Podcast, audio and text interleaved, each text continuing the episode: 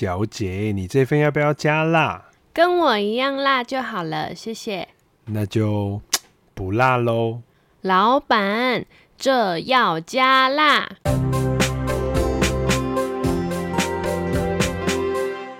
Hello，大家好，我是夏琳。Hello，大家好，我是 Andre。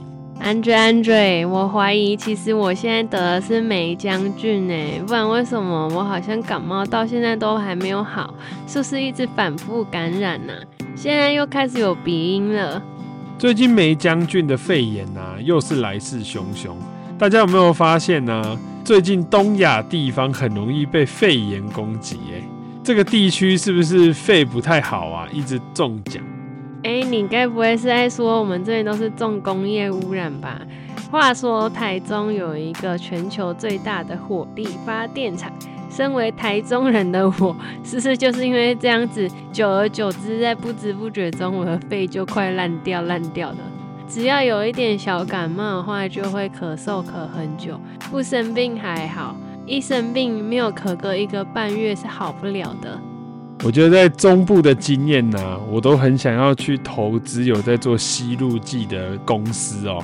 我觉得未来台湾的人呢、啊，有气喘、有阻塞性肺病的问题，一定会越来越严重哦。赶快一起 all in 有做吸入剂的公司，我们一起趁着这一波来当药王吧。当然，就要跟大家说哦，投资理财有赚有赔，不要随便听 Andre 讲干话就跑去真的投资哦。你到时候亏钱不关我的事。那说回正题哦，这次的霉浆菌肺炎啊，大家有一点像惊弓之鸟一样，因为毕竟之前 COVID-19 的问题，大家已经被吓大了，稍微看到一点肺炎，就会想到那种哦，以前戴口罩隔离那种痛苦的回忆涌上心头，整个就有点 PTSD。那这个霉浆菌肺炎到底是什么东西哦？那 Andre 啊，在这边要先跟大家科普一下这肺炎的种类哦。那肺炎呢，其实就是看什么物种哦攻击你的肺，我们就可以把它区分开。那像是之前大名鼎鼎的 COVID-19，它本身是 RNA 病毒，所以这个是病毒型的肺炎。那老一辈啊，常见的什么社区型肺炎啊，或者是一些。哦，住院型肺炎，这些肺炎呢，大部分都是细菌引起的。那再来呢，还有另外一种肺炎就比较少见哦，会出现在一些免疫力低下的人哦，像是有在服用免疫制剂的啊，或者是艾滋病族群，会很常见到的一些霉菌感染的肺炎哦。那这时候我就要来考考夏琳啦，这一次的霉浆菌肺炎，它是病毒？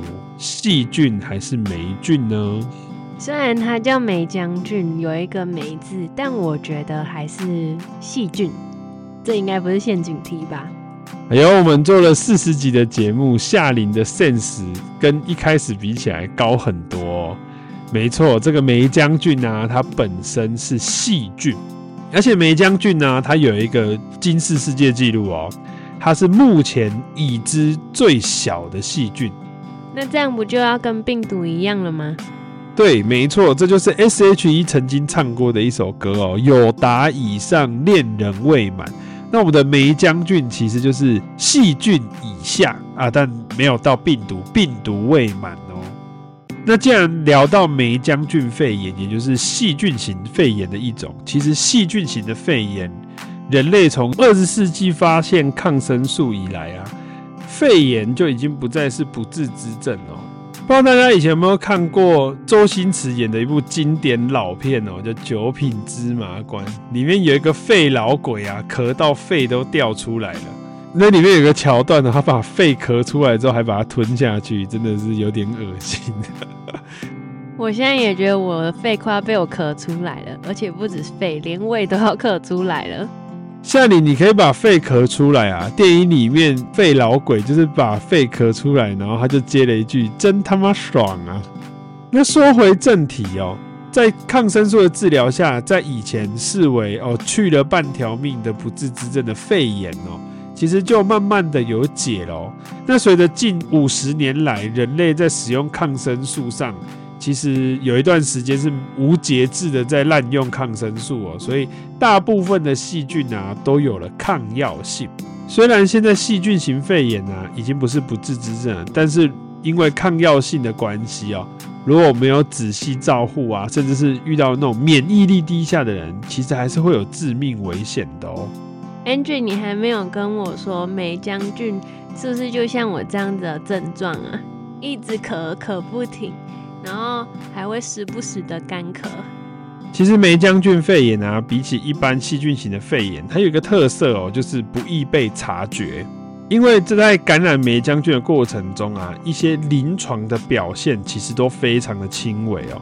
像是流鼻水啊、打喷嚏、鼻塞这种上呼吸道的症状，其实就会比较轻微一点，而且大部分呢、都只有出现咳嗽、干咳，然后发烧、疲倦，那伴随着轻微的头痛、胸痛，然后还有肌肉无力，然后虚弱、想睡觉，这些其实都是在临床上啊造成他不易被判读的原因哦。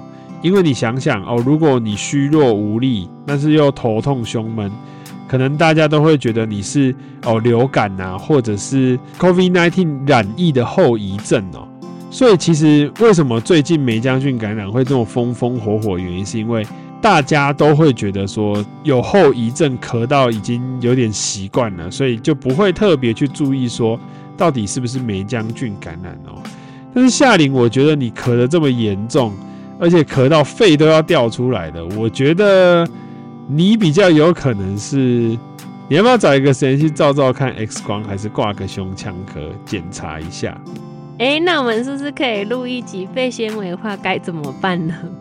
如果你是确诊后的肺纤维化，基本上都是不可逆的，所以也不用怎么办呢、啊？就是你那一部分的肺之后就不会有功能，所以你的肺功能就会下降。有没有觉得很恐怖？那我就不用花钱去检查啦，反正都没救了。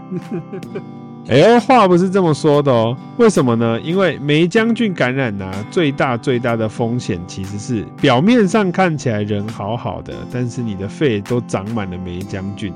因为它的临床症状比较轻微，所以感染霉浆菌肺炎的人反而不觉得自己有怎样，也不会特别注意，该吃吃，该玩玩，该喝喝，该睡睡，该打喷嚏就打喷嚏。大部分呢、啊、会形容霉浆菌感染是会行走的肺炎，为什么呢？因为传统的肺炎，当感染者有症状的时候，它就会在一个定点，它就会不会移动了。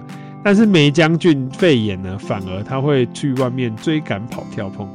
但夏琳，我还有一个点可以安慰你啊，因为在台湾霉浆菌啊，其实是会好发在小朋友身上，因为小朋友的免疫力啊还没有构筑完成的情况下，大部分霉浆菌的肺炎的好发者，其实还是十岁以下的小朋友哦。所以夏琳，你如果免疫力正常的情况下，你应该不太可能是霉浆菌肺炎啦，而且。霉浆菌这么小的细菌，在临床上真的很难发现，除非啊，也是要切片做 PCR 啊，才有机会发现是不是霉浆菌感染哦。不然临床上小朋友住院，那个肺照起来怪怪的，医师就会直接判定是梅将军了。啊，听到你在那边说小朋友才感染，我以为你是变相要夸奖我年轻哎。身为一个臭直男哦，这时候我要回你。虽然大部分好发在十岁以下的小朋友，但是夏琳你一点就不像十岁啊！而且大人其实也是会有被感染的风险的哦。而且虽然说细菌型的肺炎啊有抗生素可以做治疗，但是因为霉浆菌它本身非常的小，而且又没有细胞壁，传统的抗生素。像是盘尼西林啊，或者是头孢霉素这些针对细胞壁做破坏的抗生素，基本上对它一点用都没有，所以只能用一些红霉素啊、聚环霉素之类的抗生素去做处理哦。而且非常不幸的是，根据我们的疾管署公布，在台湾流行的霉浆菌，据说啦，六成到七成都是已经是具有抗药性的霉浆菌了。那我现在是吃什么药都没有用吗？话不是这么说的，没有用归没有用，但是本质上你还是要压低细菌的量，让你的免疫系统可以去做反击的机会哦。所以夏里，你现在应该要做的事情是提升自己的免疫力。你这样讲的好像我已经确定有霉将军一样哎。但不管是不是梅将军，只要是吸入性的肺炎这种感染型的疾病哦。提升免疫力永远都是对的，让你自己身体的军队去帮你作战，总比你请外籍佣兵来作战好吧？